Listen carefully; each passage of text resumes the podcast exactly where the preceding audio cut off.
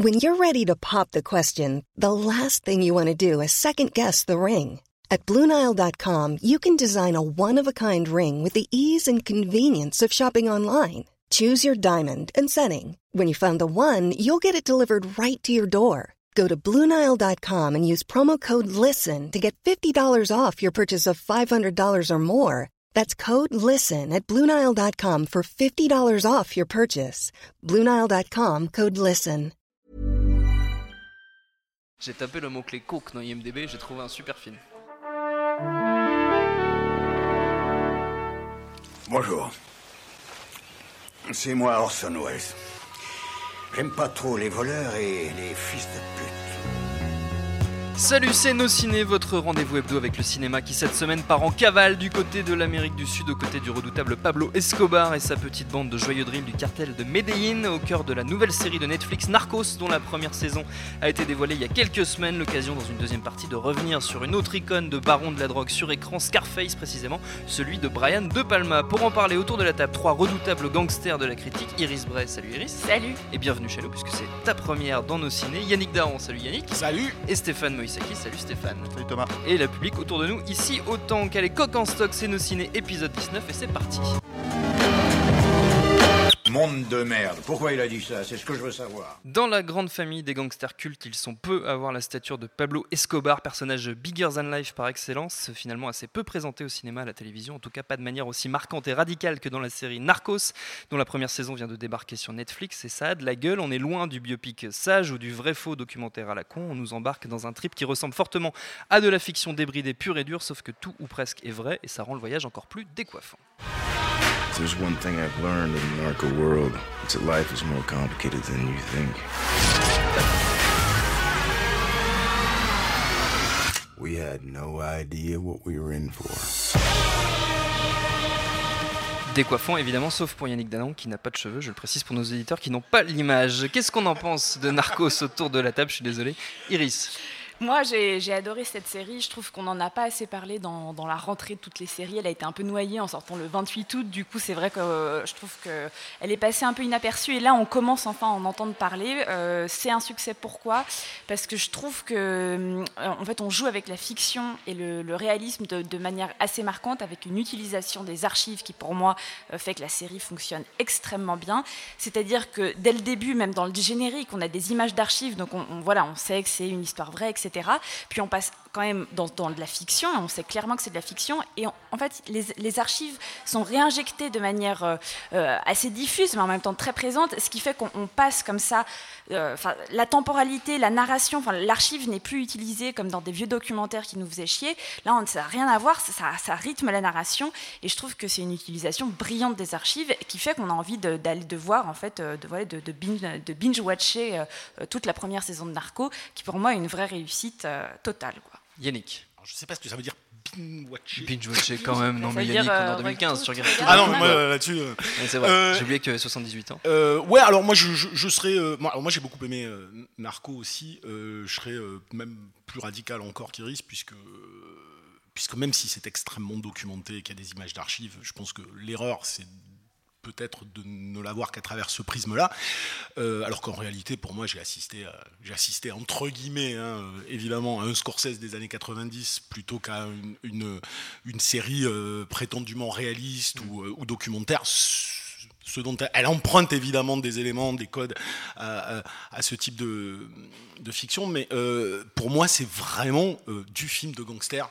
Moi, j'aime beaucoup dans Narco. euh, quand je dis Scorsese, je le mets entre parenthèses parce qu'on n'a pas la virtuosité visuelle, bien évidemment, et on est plutôt sur une mécanique visuelle euh, assez systématique et qui est toujours un peu la même et qui est, finalement quelque part euh, se soumet euh, à l'énergie hallucinante d'un montage et d'une narration qui, pour le coup, je trouve extrêmement bien pensée. C'est-à-dire que la temporalité, moi, me semble être la chose intéressante euh, dans la série. C'est-à-dire ce, ce, ce jeu euh, sur je te raconte, je te fais une espèce de flash-forward, puis il me faut du temps avant de te le remettre en perspective pour que tu comprennes ce qui s'est passé entre-temps. Je fais des digressions sur tel personnage quand il apparaît dans le récit. Alors, parfois à travers les images d'archives, parfois à travers la fiction.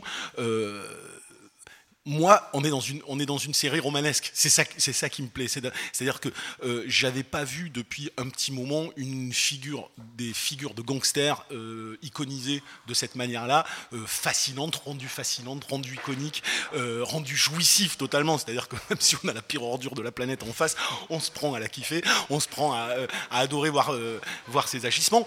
le point faible que j'aurais, c'est évidemment, je comprends très bien que le prétexte est de passer par des agents de la DEA pour raconter cette histoire-là, même si euh, José Padilla, qui a fait euh, Troupa d'élite, s'en défend, puisqu'il prétend faire un film sur le trafic de drogue plus que sur euh, Escobar, et probablement dans les saisons suivantes, ce sera d'autres personnages que, Escobar. On est quand même dans une fascination pour, pour ce personnage-là, qui, qui bouffe tout le reste, tout le reste de, la, de la série. Donc moi, je, je la trouve brillante parce que je la trouve profondément captivante. Je suis d'accord, je pense, avec ce que va dire Steph, qui a trouvé une forme de facilité dedans.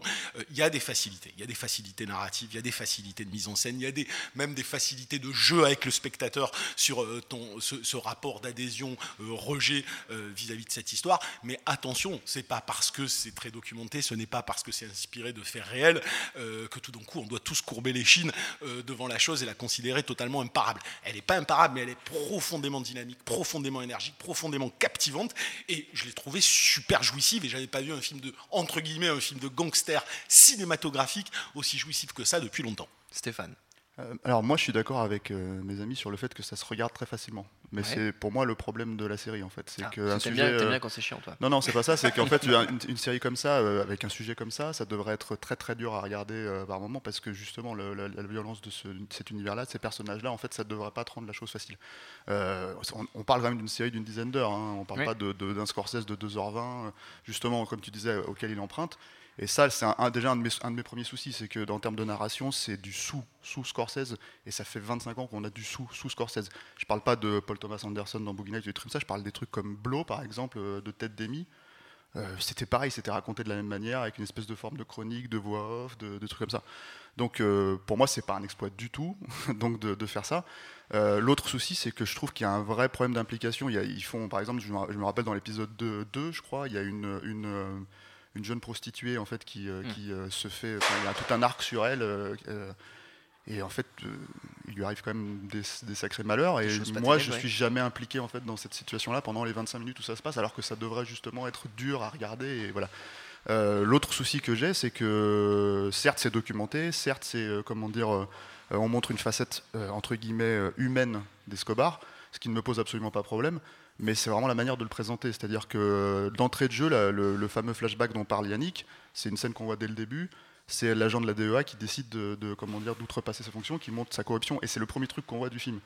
Je, personnellement, alors peut-être on va me reprocher de, revoir la série à la façon dont j'aurais aimé, aimé qu'elle soit faite, mais j'aurais commencé sur euh, l'attentat terroriste d'Escobar, mm. pour vraiment signifier euh, ce qu'est ce Escobar à la base, et après repartir de manière euh, plus subtile, je trouve, sur l'humanisation du personnage. Iris? Non, parce que moi je suis pas d'accord. J'aime beaucoup qu'on commence par cette première scène parce que je trouve qu'un des arcs principaux en fait de, cette série, c'est de parler donc de cet agent de d'IA qui s'appelle euh, Steve Murphy. Et qu'est-ce que c'est cet agent? C'est un agent américain qui s'expatrie. Donc à la base, on, passe sur, sur, cette idée d'expatriation qui en fait est l'histoire d'Escobar. Et c'est ça qu'on raconte. C'est comment est-ce qu'il s'expatrie dans son propre pays. Et je trouve que d'avoir deux personnages principaux comme ça qui vivent la même chose, cette expatriation, et qui en subissent les conséquences, je trouve que c'est une mise en abîme qui est assez géniale. Et, je pense que c'est intéressant de commencer par son point de vue à lui, puisque finalement on suit vraiment ces deux personnages-là. C'est pas, pas, faux. Euh, je suis assez d'accord avec, avec ça. Le, le seul truc, c'est que je trouve que cette métaphore entre guillemets euh, d'un des thèmes du film, elle, est, elle, n'est pas traitée. Euh, ce personnage de Murphy est probablement le plus inintéressant de, toute la série. En plus, c'est un personnage qui, à un moment donné, n'évolue absolument pas. Non, il n'évolue pas. À part, pas. par contre le fait qu'on te présente qu'il va de toute façon être corrompu dès le début. Oui, mais ça je veux dire, cette évolution de la corruption, elle, n'est pas là. Et surtout, il y a un autre problème, c'est que moi j'ai un problème de, j'ai un problème de temporalité avec la série. C'est Escobar, euh, là où ça s'arrête la série, euh, parce qu'à mon avis la saison 2 ça sera sur Escobar. Mm. Euh, apparemment, là où ça, mais, hein apparemment, c'est sur le cartel de bah, Ouais, mais bon, c'est étonnant parce qu'il reste un an et demi à traiter sur la, vie d'Escobar. donc en fait, tout le problème, c'est qu'il y a 10 ans, il y a 10 ans de, vie d'Escobar qui sont ramassés en 10, en 10 épisodes. moi, la temporalité, je ne la sens jamais. Euh, le, fameux, enfin, le fameux agent, il, euh, au bout de l'épisode 9, il compte, compte toujours pas l'espagnol. Mm. Donc là, je me dis, bon, il y, a, quand même un, il y a quand même un problème de. On peut pas toujours être doué pour les langues étrangères. Je veux dire, le mec, ça fait 10 ans qu'il est là. À la fin, il dit clairement, il dit, c'est ici la maison, c'est chez nous. Le type, il parle pas, il parle pas espagnol. Dès, dès qu'un mec lui dit euh, euh, va te faire foutre en espagnol, il fait quoi? Qu'est-ce qu'il a dit euh Donc Non, voilà, ça, donc c'est à un alors, moment donné. euh, Ouais, sur cet élément-là, je suis d'accord, mais pour moi encore, c'est ce personnage-là est, est le, est le maillon faible. Euh, je, je- je finis juste sur ce, que- ce- ce sur quoi tu as commencé, Steph, quand tu dis elle aurait, elle aurait dû être plus dure et tout ça. Très probablement, une autre série sur ce même sujet aurait pu être beaucoup plus dure. C'est encore une fois une question de traitement.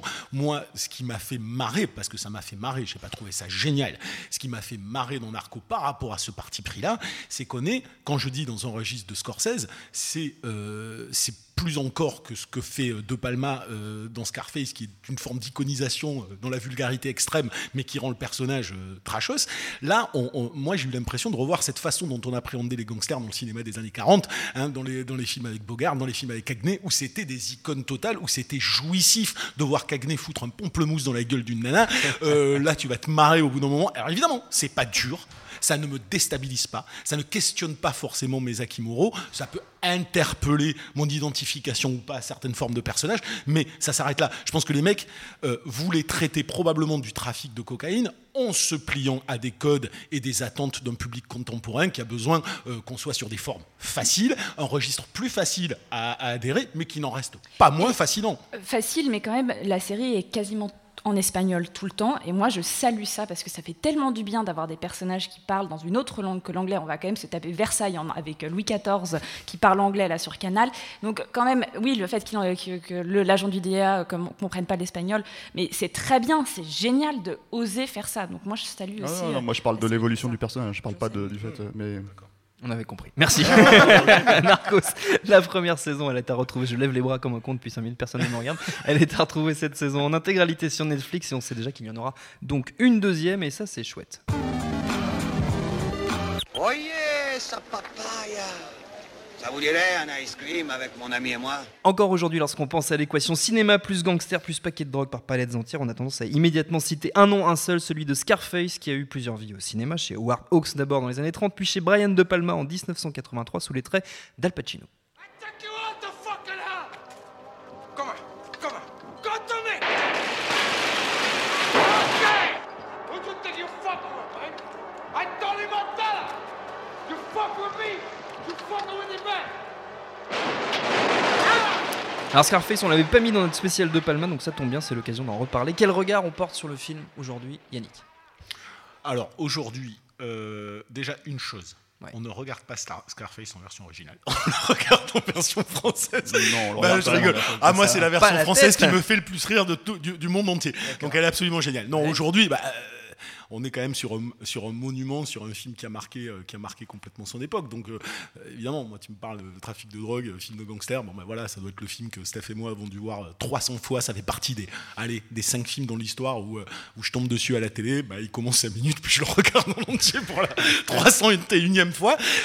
C'est un film qui est qui est hyper marquant aussi par rapport à son incroyable. On va pas revenir sur l'incroyable fabrication du, du film avec un stun complètement défoncé quand il a écrit le script, euh, avec toute l'hystérie qu'il pouvait y avoir autour de ça. Mais ce que les gens mesurent pas, et c'est peut-être intéressant de le dire, les cinéphiles le, le- le- le savent, c'est que Scarface est un film qui s'est fait déchirer la gueule à sa sortie, mais d'une violence, avec même des acteurs comme Michel Pfeiffer à l'intérieur qui ont renié le film à sa sortie en disant euh, j'ai honte, c'était horrible, c'est d'une vulgarité absolue, patati patata.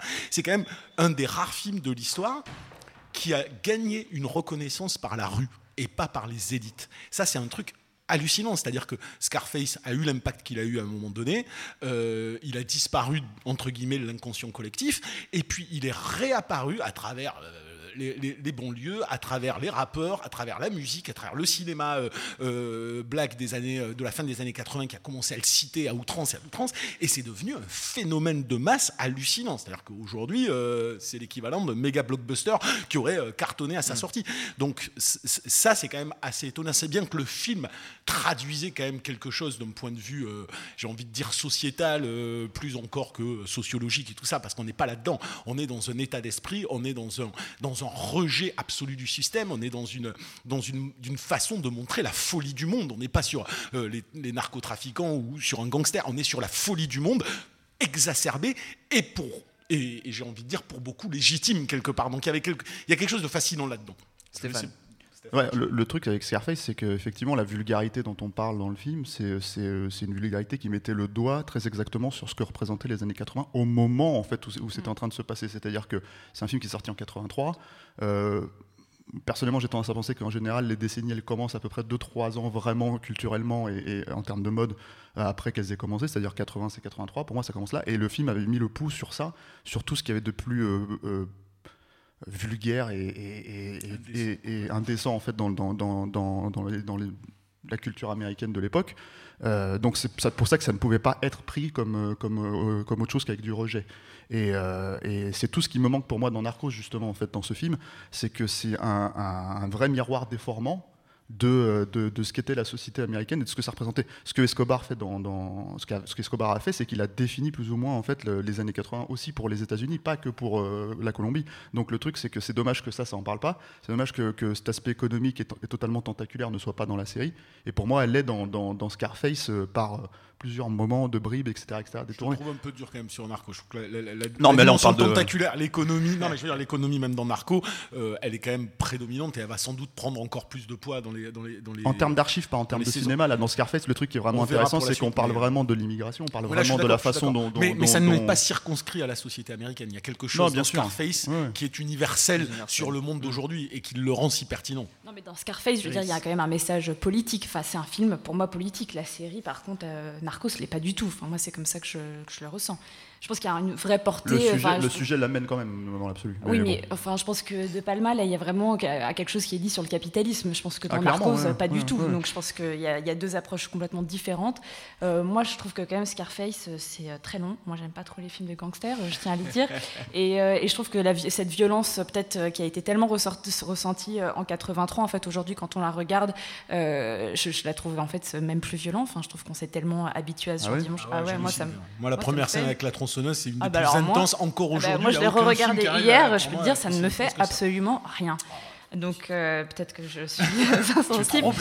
Mais, mais non, mais je pense que pourquoi est-ce que ce film continue à fasciner aujourd'hui C'est parce qu'on a vraiment un personnage qui part de rien, un anti-héros, euh, un petit mec qui sert à rien et qui arrive à, à se- à se construire euh, voilà, une image. Et je pense qu'on est encore dans aujourd'hui, en 2015, dans, dans ce besoin-là de se dire qu'on va y arriver, même si on part de rien. Alors que je pense que la série Narcos euh, euh, fait pas du tout la même chose avec Escobar. On n'est pas du tout.